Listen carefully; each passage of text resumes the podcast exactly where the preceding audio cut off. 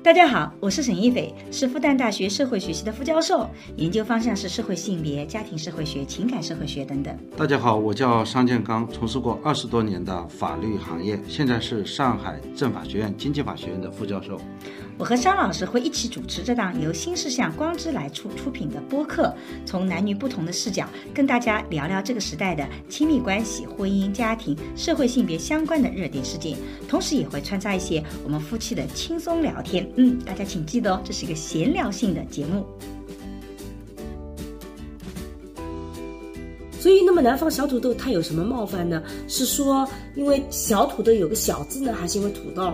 南小指的是身材苗条，身材就是从比他们的身高来讲，就身个子小一点嘛，小个子嘛。我就换上了泳装，跟三老师在河里玩，然后这个岸上看到的人就会觉得这个有点问题，就跑过去跟你父母讲了。你当时是怎么应对的？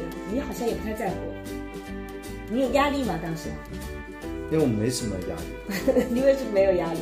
因为我没怎么注意到他们的这些情绪啊。社会学里有一个概念叫女社会关系，就是当我们去讨论一个什么现象的时候，比如说我们追星，我们称之为妈妈粉、女友粉，它就是一个拟社会关系。哈尔滨这次其实是用了个拟社会关系，把哈尔滨跟其他省份之间的关系变成了一个呃男性和女性之间的关系。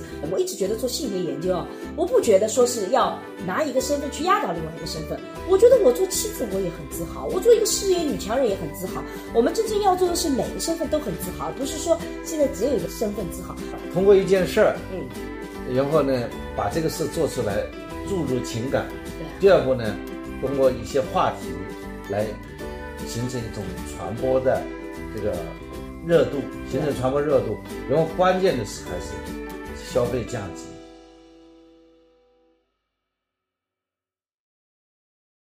大家好，我是沈一斐。大家好，我是商建刚。今天其实我们录一个这个特别有意思的话题，但是实在是不知道该聊啥。就是呃，南方小土豆这个词特别的火，然后竟然这个词也在网上引起了争议。我其实对于这个引起争议这件事情本身觉得特别的好玩，那不就是一个梗吗？把南方来的人称之为小土豆，是涉及到什么歧视了吗？好像大家还挺生气的。呃，我看上了很多的热搜，所以我其实今天聊这个话题，我自己是觉得，可能聊的不是南方小土豆，是聊为什么南方小土豆它会是一个话题话题。这个对我来讲是特别的奇怪。肖老师会对别人称呼你南方小土豆会有什么感觉吗？因为我本来就长得小，没人叫我南方小土豆，但是南方小土豆，呃，还成为一个话题。比方说，南方小土豆是个什么梗呢？还有南方小土豆这个称呼合适吗？对，有很多那到底是玩梗呢，还是冒犯呢？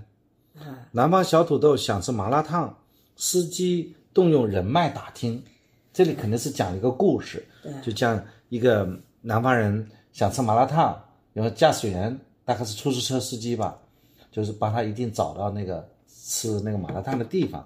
这应该是跟哈尔滨的爆火有关的，因为哈尔滨的的确确在呃中国的最北边，所以把所有人就这样称之为南方小土豆，我觉得这个还是比较合理的，对吧？然后南方小土豆被东北大姨，呃，拉手手为围巾，就是就这里也能够成为一个话题。我有的时候觉得真的，我们是不是太无聊了来？自于南方的小孩子、小姑娘在松花江边游玩，因为围巾系得不合格，所以呢，东北大姨呢帮他把围巾系一下。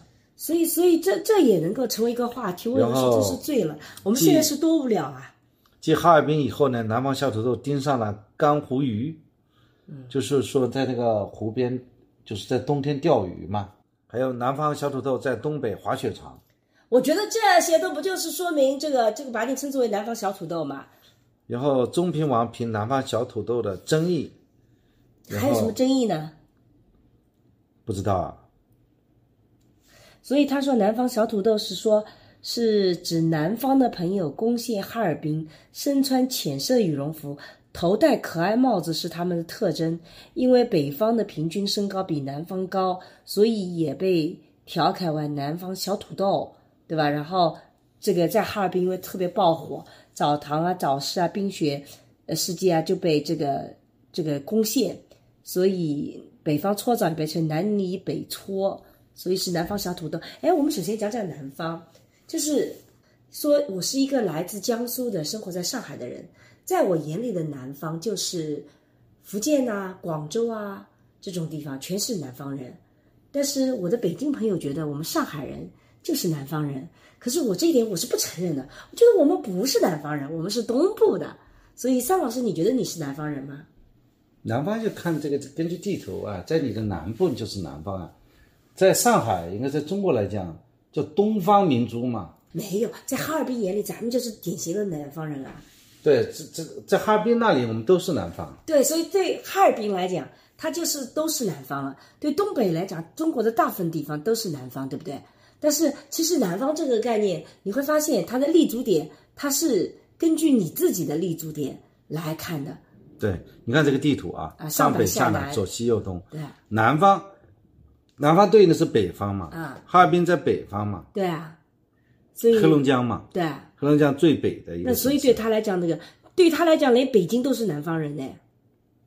对可能他们不会称呼北京人为南方人，也是南方，也是他的南方。你看，对上海来讲，那最难的就广东呀，对啊，南方就从我的角度来讲，福建、广东那都是南方人，但是我不会觉得浙江。那么对上海来讲，这个广东是南方人。不是，你看对上海来讲啊，你看浙江是在上海的下面，也就是在南方一点点；江苏是在浙江的北面一点点，江浙沪三个地方是合在一起的。我们不会把。浙江的人虽然他在我们的南方下一点，我们不会把他看成是南方人，没那么远。对我我我的我的感觉啊，我可能不对，我并不能代表。我们叫这个江浙沪叫包邮区，我们叫包邮区，就是我们是包邮的。然后像下面的福建、广东、广西，在我眼里就是南方人了。但是呢，如果是云南啊、四川啊，我又会把他们称之为是偏偏就中西部的那个地方了，就是也不会称之为南方，对吧？西方。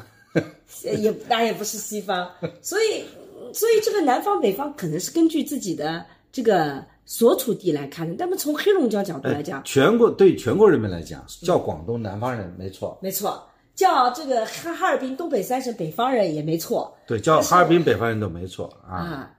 所以现在是哈尔滨对广东人的称呼叫南方。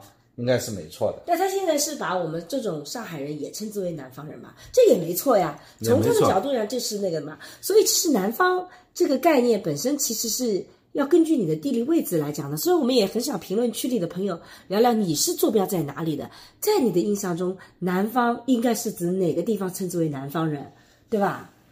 桑老师是跟我的观点是一样的嘛？就是，当然湖南湖北在我眼里，它就不是南方人的概念，它就是中西中部的概念。啊，对，是吧？所以，那么南方小土豆它有什么冒犯呢？是说因为小土豆有个小字呢，还是因为土豆？小指的是身材苗条，身材就是比他们的身高来讲，就身个子小一点嘛，小个子嘛。所以这个里面有人说冒犯或涉及到刻板印象，但实际上。我们在讲刻板印象的时候，它其实，在我们讲性别的时候，我们讲性别有三种差异，一种是真的是有生理性的差别的，比如说男性和女性之所以有这个区分，就是因为男性的生殖器官和女性的生殖器官不一样，我们根据生殖器官的不同分成了男性和女性，就像我们把鸡和鸭。有这种不同的分别是一样的，它一定有一个生理特征上不同，这些就是一个客观的差异。还有一个呢，我们称之为叫在统计学上的差异，比如说男性的身高普遍高于女性啊，这就是一个。呃，普遍的一个概率性上的一个身高的一个差异。那么在这里，这个北方人的身高平均高于南方，在统计上也是有一个证明的。但它这并不能成为刻板印象。当然，你不能延伸，就并不是所有的北方人都比南方人高大，所有的男人都比女人高大，这个推导是推导不过去的。概率它只是说我在同一个群体里想要找到。某一个类型的人，比如说我要在找一个相对高个子的人，超过一米七零的人，我在男生里面找到的概率高于在女生里找到的概率，这叫概率差异，对不对？所以如果你想找一个超过一米八零的人，你可能在北方人里找到的概率比南方人高，但并不意味着说所有的北方人都比南方高，这个不是概率的概念。还有一种刻板印象，就是根本就不存在这种差异。比如说，男性比女性更啊理性，女性更温柔，它就没这种差异。这个被我们称之为叫刻板印象。并不存在这种真正的差异，只是由于你角色分工不同，导致我们形成了这样一种认识，但它并不有这样的差异。所以我觉得南方小土豆被冒犯，首先我就觉得，首先是不是小字被冒犯了？但是从某种意义上讲，在我看来，我觉得好像，嗯，因为它的确在统计上是这样子的，普遍比比高嘛，因为我们的确有统计数据的。对，还真有一个统计数据说，北方人比南方人高。与爱吃面食和牛羊肉有关，好吧？还有平均重高两厘米左右，对吧？北方人的平均的那个数字比南方人，这我们也不知道这里北方人跟南方人他指的是哪个地方啊？然后还重一一公斤左右，其实其实不知道是怎么来来，他是怎么衡量南方和北方的？但是如果我们以广东、福建、广州这些特别南方的和东北三省比较，我觉得应该是有些差异的。全国各省份男子平均身高，对吧？北京、山东是，哎，山东不高啊，山东只有一一来一六九啊，啊，不对，这是女性的啊，那很高了，不好意思，我错了，做错了。北京是身高是一七四点一七，上海是一七一点一七，呃，浙江就又矮了一点一六九了，然后到了你们湖北人很矮的，一六八才。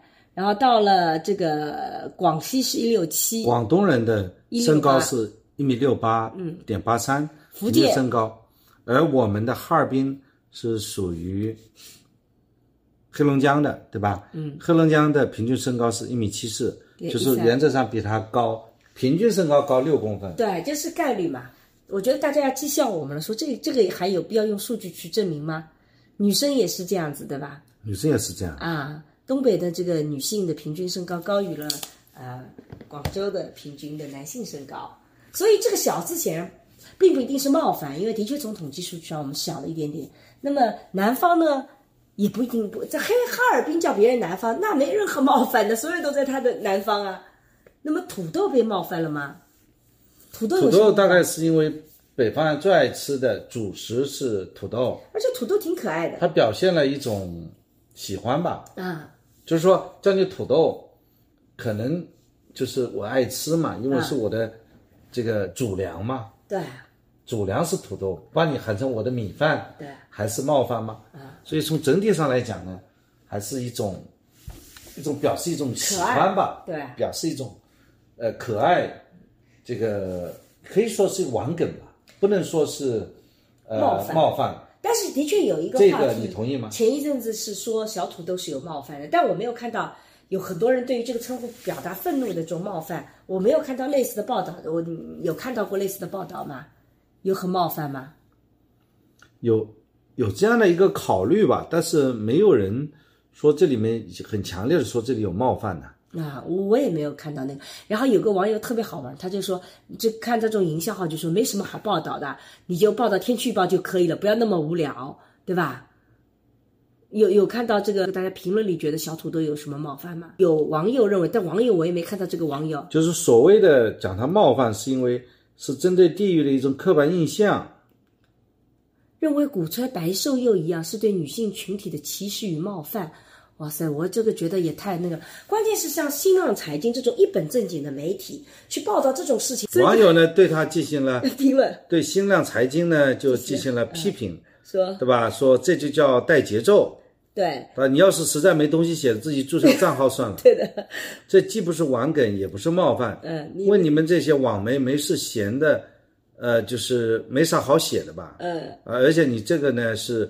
呃，这个小土豆、小金豆这么可爱的名字，每天你们闲的疼，啊，就休息休息，别天天没事啊，热搜上搞的这种啊挑起对立的文章。对啊，这还上热搜了，我就觉得。然后还有朋友说，你要是实在没东西写了，就写昨天的天气预报，损的好厉害，都不是讲明天的天气预报，写昨天的天气预报啊。所以呢，我们可以一致认为啊，这不是。冒犯，对啊，是玩一个梗。那么专家鉴定啊，哪个专家？本台兼专家 两位专家 一起鉴定啊。这个十字旁的一个专家鉴定，就就是实在是无聊的很的去聊这个话题，所以我们俩也很无聊的聊这个话题嘛。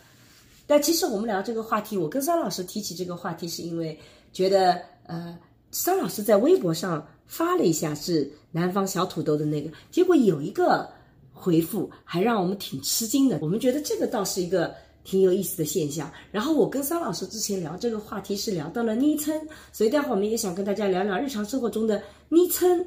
对，到底是怎么去取昵称？因为有的人真的会昵称吧，昵称不好意思，我普通话不准，好吧？昵是第三声，昵称第二声。好，就昵称这种这种，因为真的很多人的昵称会觉得被冒犯。我们其实想聊这个话题啊，但是我们先看一看那个第一个，呃，回复的，嗯，很认真的说，南方小土豆是昵称，想听听你们聊《繁花》。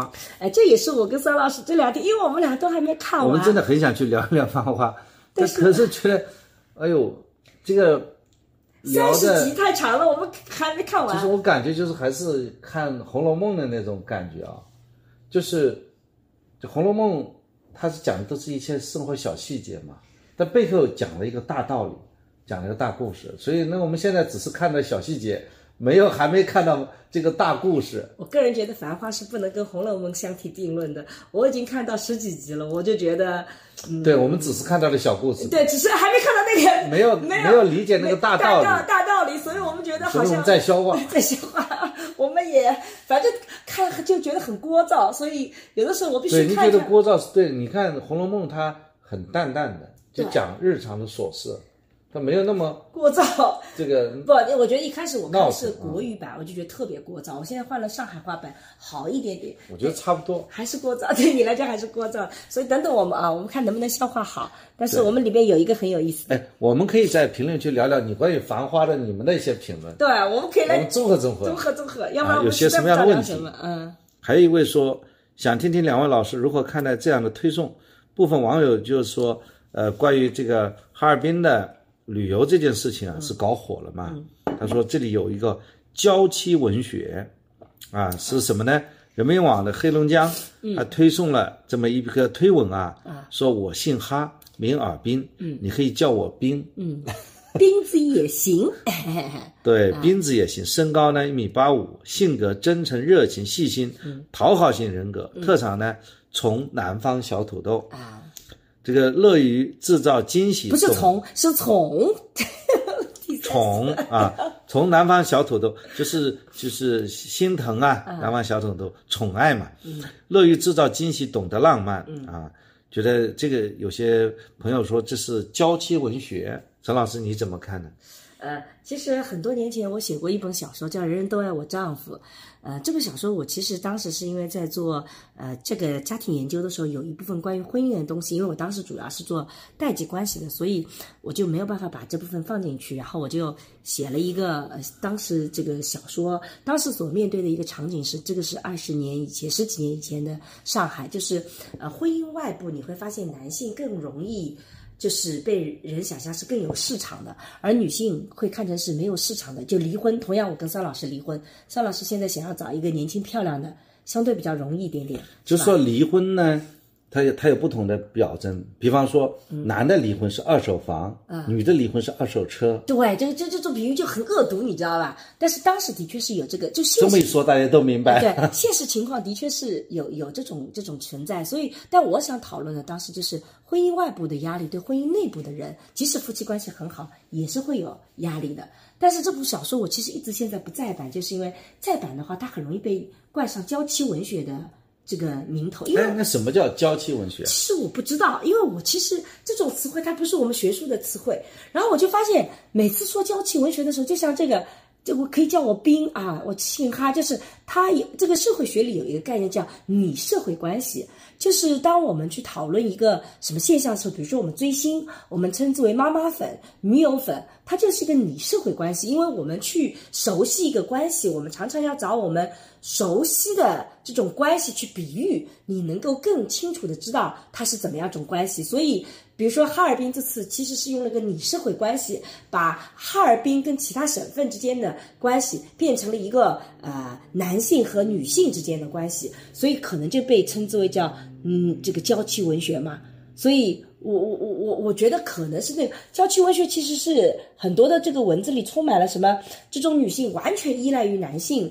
呃，这种情况吧，然后我我其实一直不知道他到底是具体是指哪一些那个？因为我的确没做过郊区文学的这个这个研究啊，因为之前团队也跟我讲过，但是我真的觉得每次都很工伤，一会儿让我做什么文学，一会儿那个这个小小小黄文的那个把我看的都快工伤了。什么之前还有我们今年我们可能也还要做，就做那些很多的那个别的视所谓频的那个郊区文。学，这个网上有等我讲完，等我讲完，别插我话。你看人家就说了，人家被插话了，对，现在已经受不了了，就是说继续说吧。就是说，就是说，之之前你看，我们每次都有一个看别人的视频的那个这个这个反应，我们好像已经做到三点零了。每次就是，但你要知道，每次看真的有的时候觉得好奇怪哦。但是每次我们都会做类似视频的这个一个 reaction 啊、那那郊区文学，我其实一直是这个原因，好像觉得。会有工伤，所以一直没有好好的去做研究。大家也可以跟我们普及一下。桑老师在网上查了一下，来轮到桑老师了，不打断你，来说你的郊区文学查出来的东西。所以郊区这都是文学就是现查的，真是的。就郊区文学就是，就男的是霸道总裁呀、女的就是就是娇妻呀、娇妻然后霸道总裁爱爱他的妻子，有写这样的一个故事，就叫娇妻文学。那么以前所有的爱情故事不都是娇妻文学了吗？哦，我就知道了，所以我那小说也变成叫我那小说，那女的也是有职业啦，她那个男的也不是霸道总裁啊，但是就就就就有有有人就会担心说我这个哦，反正我也搞不懂，算了，免得引起争议。对啊，通常是一个身高不低于一米八三的哦果然阳光帅气大男孩，哈在哈尔滨一米八五嘛然后搂着娇小可人女朋友嘛，目测是一米六嘛，一米六正好是南方小土豆嘛，呃，然后配文嘛，嗯娇妻不过肩嘛，遇见上上签，娇妻不过肩，哎，我过肩了吗？就是说女的跟男的他有一个这么一个身身高比例嘛，啊啊所以就娇妻文学。可是这个不就是身高不是很正常吗？那矮一点的姑娘找高一点的姑娘，男生就不行了吗？我就觉得呢，就是别人就讲，他说这是一种娇妻文学，说这个肯定不是这个概念，你查了肯定偏了。大家在评论区里批评一下我们桑老师，你查了肯定偏了。我们桑老师没有提前做功课，现在正在拿着手机现查娇妻，什么叫娇妻文学？我娇妻文学前几天吧，就是这样的，所以你看大家对这个娇妻文学什么样一个评价啊？大家说笑的要死，嗯啊，大兵，还大家觉得很叫大兵，大家觉得很对吧土啊？而且觉得土成这样，土土掉渣了，对吧？觉得能不能别搞这种？嗯，本来觉得哈尔滨玩的挺好，待客之道也很好，结果为了宣传搞这种啊娇妻文学，真是服了，爹味一出屏幕啊，嗯，然后斌子，大兵，嗯，对。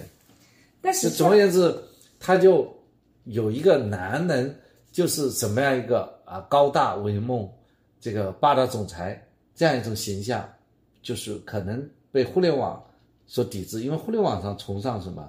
崇尚什么？难道？男女平等，就可以男的高大威猛，也可以女的高大威猛，就是不能有刻板印象，就不能把某一类刻画成怎么一个固定的一个形象。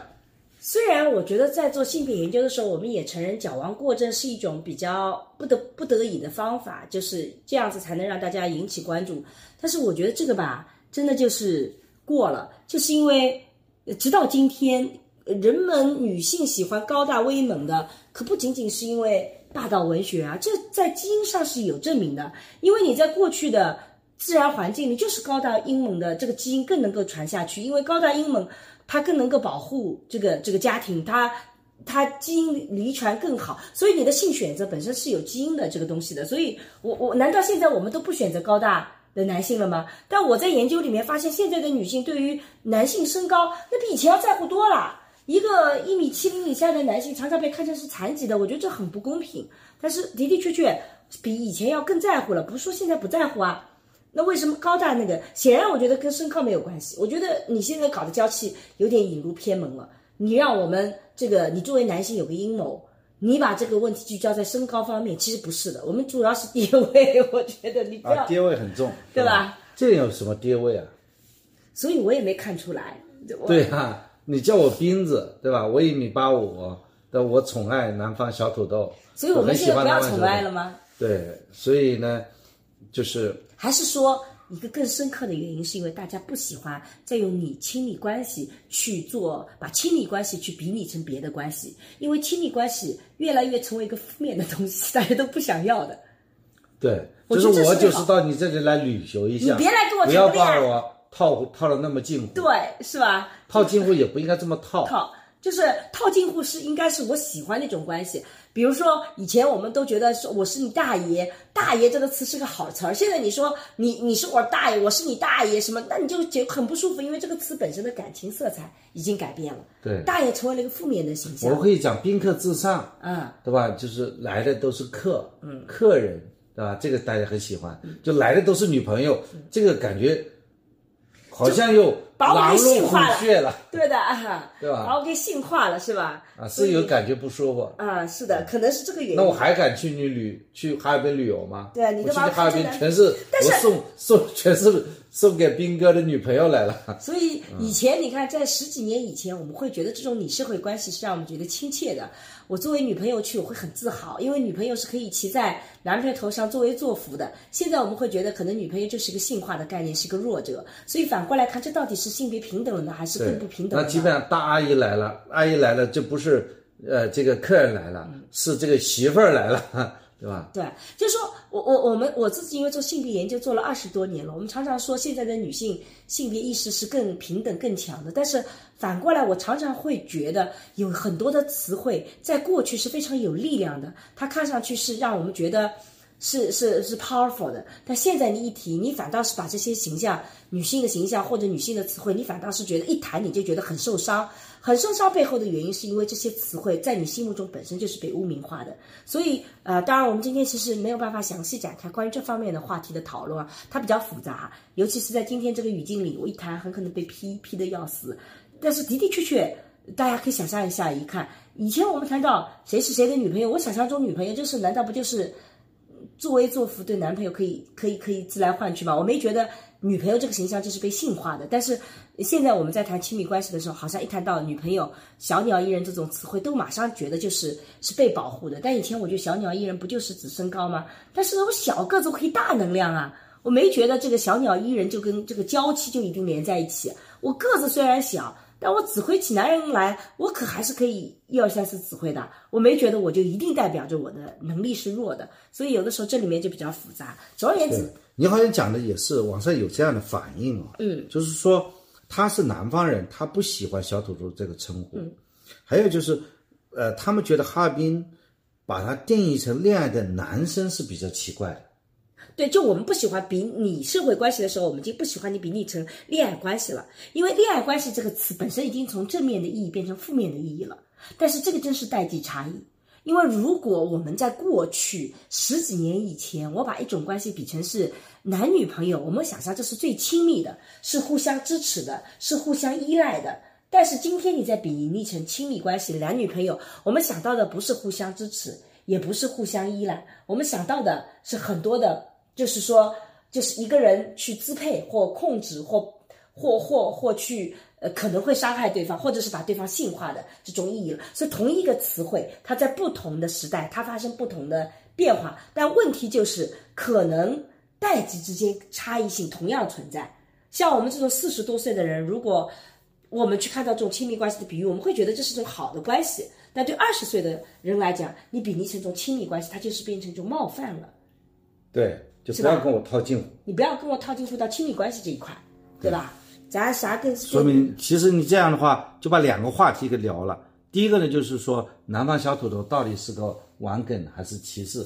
本来第一块已经聊得好好的，说这是个玩梗，现在聊到第二块呢，就好像又有一点歧视了。没歧视，南方小土豆没有歧视，是尔滨那个有歧视。啊，尔滨那个是吧？尔滨那个把自己比喻成那个你亲密关系，他用的是这种社会关系，你亲密成了一种恋人的关系，我们会不舒服。就凭什么你把我当成女朋友了？所以说，宁可叫成南方小土豆，也不要弄出个耳滨来了。你不要把我变成你的女朋友。什么叫滨子？我我我我凭什么做你女朋友啊？因为我们想到女朋友，好像就是，哎，为什么想到自己成为女朋友就会觉得很不舒服呢？难道不就是我们可以到？我没有征得他同意啊。那那我作为女朋友，我就可以到你这边来作威作福啊！像我的想法就是，当然我不是这么个想法，我只是极端的夸张的演绎一下，对吧？对，嗯。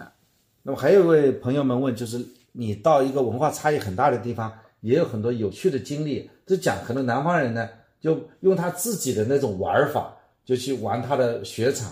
嗯。比方说，他不是按照标准的滑雪姿势然后就玩得很嗨，嗯，就当成自己家呀。这女朋友到家到男方家里来，完全按照自己的那一套在玩。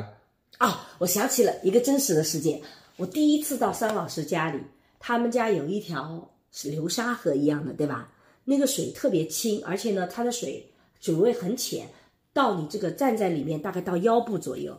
所以我就换上了泳装，跟桑老师两人换上了泳装，到河里去玩。结果两岸 站满了，不叫站满，就两岸站了很多，觉得我们很奇怪的这这种人在看着我们。然后你爸妈会觉得这个带一点点伤风败俗吧，因为你穿了泳装，即使是那个。我其实我那个水很浅的，只能坐在那个水上。但是那个玩水真的很开心。大家想想看，那个水里全是沙子，清澈透明，你就坐在水里，水从你身上流过，我就想起那个奥斯卡的一部大片叫《淌过记忆的河》，对吧？我就觉得特别好，所以我就换上了泳装，跟桑老师在河里玩。然后这个岸上看到的人就会觉得这个有点问题，就跑过去跟你父母讲了，对吧？是吧？然后，但你爸妈很好。就说他们是上海来的，他们这个很洋派，这个把他挡回去了。所以创意是无处不在，就是说这个这个南方人跑到北方，就用他自己的那种玩法，嗯，自己的那种各种滑雪方式，因为他不擅长滑雪嘛，嗯，所以呢，但是他玩的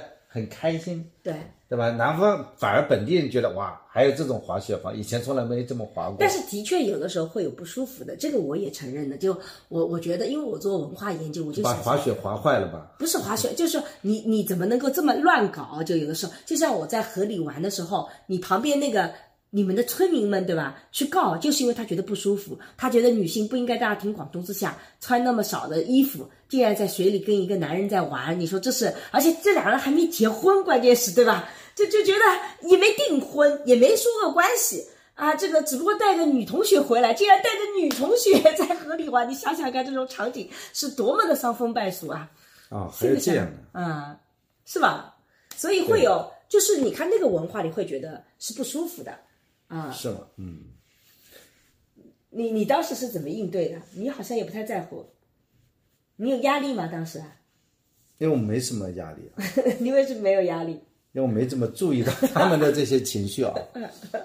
呃，孙老师这种态度是很好的，我我我也不太在乎，他们讲了就讲了，我就觉得那又怎么样？我就玩自己玩的很高兴就可以了，反正。我拍拍屁股走人了，难难堪的是你爸妈。算了，反正那时候也没结婚，我也没考虑他们的 利益，就拍拍屁股走人了。嗯，对，哎，我就在想一个，就说现在，嗯，前段时间我们要去那个烧烤城市嘛，对，我儿子淄博专门这个。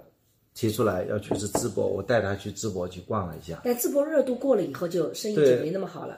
对，淄博过了以后还和原来一样，就是很多的烧烤搬到室内了，呃，几乎也没什么游客。嗯，这哈尔滨又火了，这说明呢各个地方的这个旅游局啊，特别是旅游局长，真是卷得很厉害，卷得很厉害。现在我看到各个省的局、各各个这个地方的旅游局、文化局都卷得很厉害。但是你看他们很卷，你看从他真正报道的情况来看啊，就是到到到江上去打鱼嘛，河上打鱼。其实我们去哈尔滨也去玩过，嗯，还有去滑冰嘛，滑雪啊，嗯，还有就是就是没有什么，你理解吗？就是说从创意的程度来讲，嗯，客观说创意的。程度不高，以前也是这么玩，只是现在爆出来了。对，无非是打一点感情牌。对，比方前段时间淄博，嗯啊，无非是 这个马路上可以随便停车，可以违章停车，对吧？然后把这个县委大院，呃，这个留出来给大家停车，就还是一种感情牌。但是我觉得你别小看这个感情牌，为什么？我觉得这次尔滨，你称之为叫可以叫我大兵，他这种尝试虽然被嘲了，但他的慢。把的是很准的，只是他没有把准脉，就是人们对于亲密关系本身开始从特别的向往变成了特别的鄙视。就在现在，你如果说我想结婚，我想生孩子，我很想跟一个男人好好过一生，你在鄙视链里，你会变成你是变成最为被鄙视的那个群体，你就是那个娇妻了。你就一个女性，你怎么能够人生理想只是找一个老公结婚呢？对不对？但是，但是如果一个男性说，我希望将来能够结婚生子，能够把孩子培养好，那个的话，他也会被看成说是不再是一个很高大的形象。但是你要知道，在中国过去的几千年里面，一个人能够男性能把家养活了，能照顾好妻子，看成是你很重要的这个一个能力。同样的，大部分的女性，她的目标也是找一个好老公，把孩子带大，没完成那个角色。所以你看，过去这个角色是好的，现在就变成是娇妻，但是。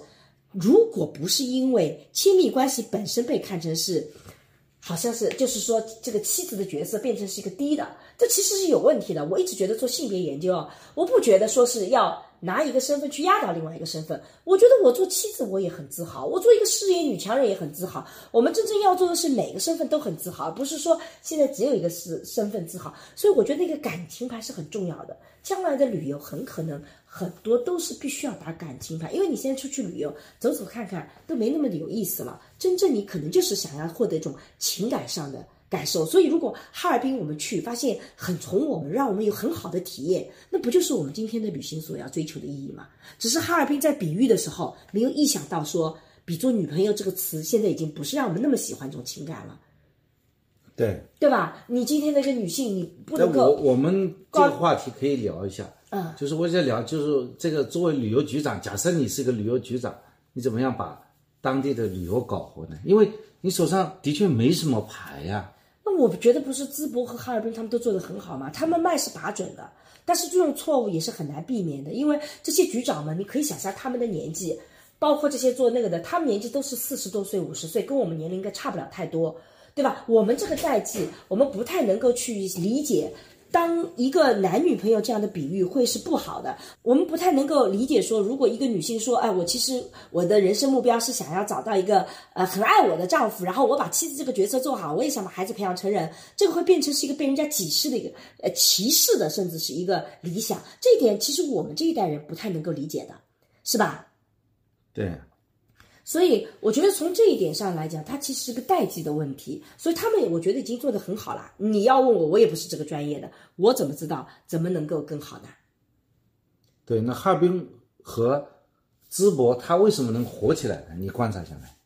哎，我觉得你看。哈尔滨给我们的感觉是，你到了那边，你原来我们会觉得到北方，我们有很多的不适应，可能太冷了，或者是有很多的那个结果，你会发现你到那边被照顾的很好。而淄博那个时候，你是觉得就算是像烧烤这样的这种怎么说消费比较低的，他也得到了足够的尊重啊！你可以去那边很低的消费，然后你依依然是得到了像对待客人一般的尊重。所以人在背后其实追求的所谓的情感，无非就是我得到了尊重。我得到了照顾，我得到了体谅，我得到了共情，并且我可能还得到了一些让我自我感觉更好的这些东西。那你感情牌刘飞就是这样子，哈尔滨这次是就是让你感觉很好嘛？什么？为什么叫你南方小土豆？不就是为了想要宠你嘛？想要把好东西都给你嘛？然后你看铺天盖地就哈尔滨的民众们，为了让你们好，我怎么怎么样来？做一些努力，人们不都是希望旅游的时候有那种别人为我服务嘛？我们现在大家其实人说到底，大家都是有那种人都有自私的一面，不管是你我还是别人，我觉得都有这一面。我们希望别人能照顾我们嘛？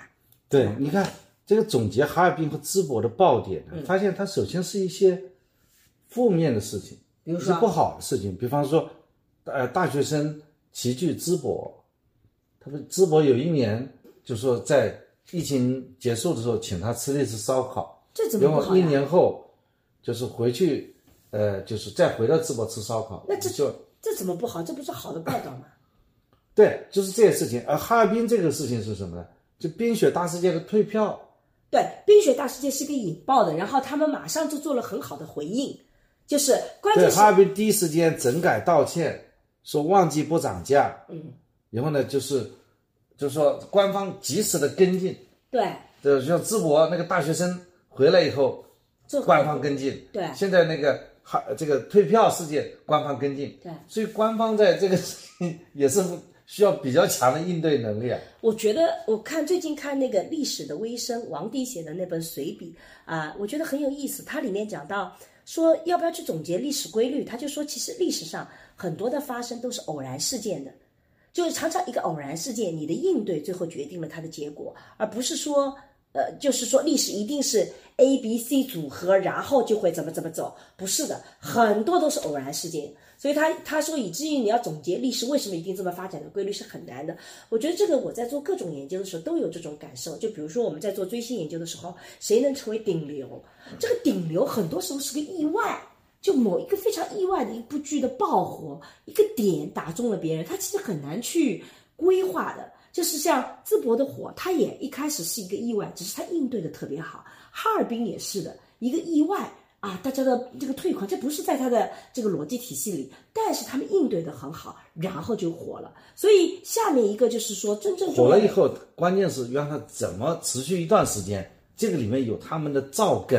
对，造梗。然后，比方说你这个淄博叫进淄赶考啊，啊，什么？火烧烧烤帅哥啊，还记得那个小男孩吗？生无可恋，对，记得吗？对，淄博那个那个那个那个不是，还淄博那个烤烧烤那个帅哥，每天都被拍照，然后他们说是男宁，就是烧烤帅哥嘛，烧烤帅哥嘛，原来都是女宁，宁是女性，现在变成是嗯男，就天天看着是帅哥，然后大家也是生无可恋。对，他就有很多就是让大家。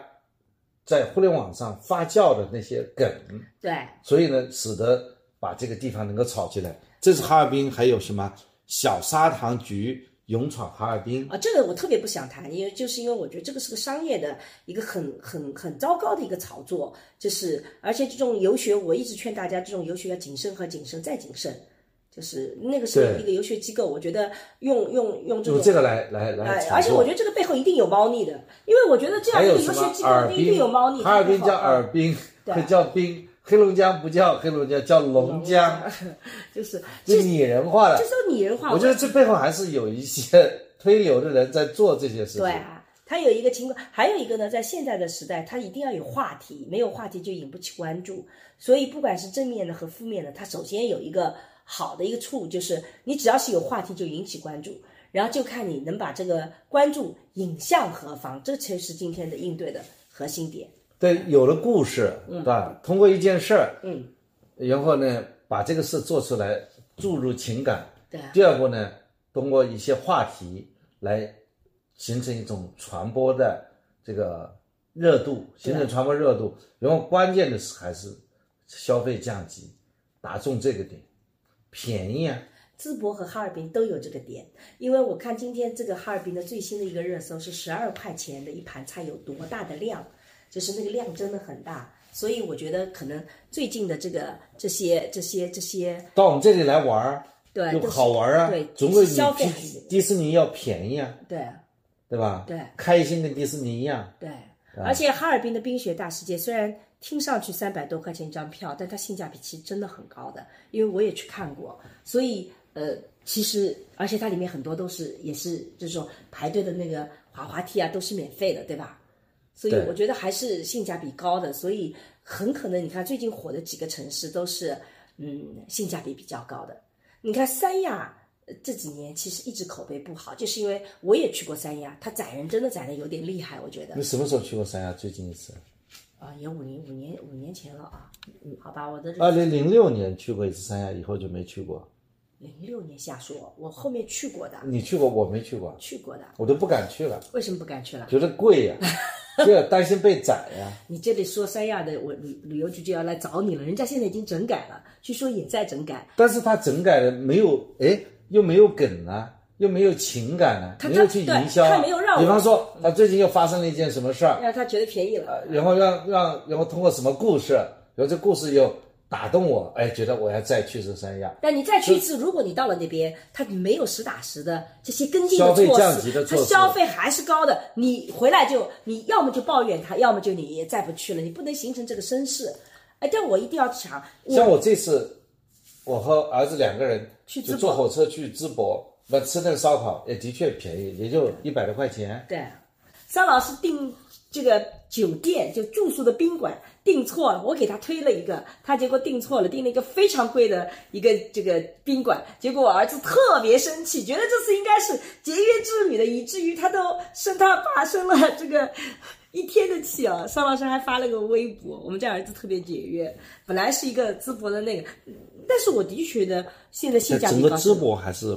比较实惠，实惠的，哈尔滨也实惠，东北这个几个省份，我觉得出去旅行都还比较实惠。他们的量就真的很大，他们一盘菜就基本上，我觉得我们三个人吃差不多就够了吧，对吧？对虽然我不太适应这种风格，因为我喜欢吃菜，喜欢多吃几个，但我每次都觉得点两个三个吧，它就浪费了；点一个吧，吃是正好，但又觉得太单调了啊。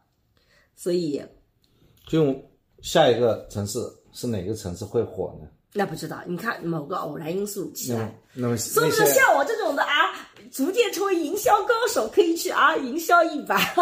我不知道，对，这就是各个旅游局长天天到马路上去看，最近有没有那些消费不好的事儿 啊？有没有消费者投诉？我觉得从这个幺二三四五，对吧？这种投诉热线，这来找素材，找完以后又给他摁认真的服务。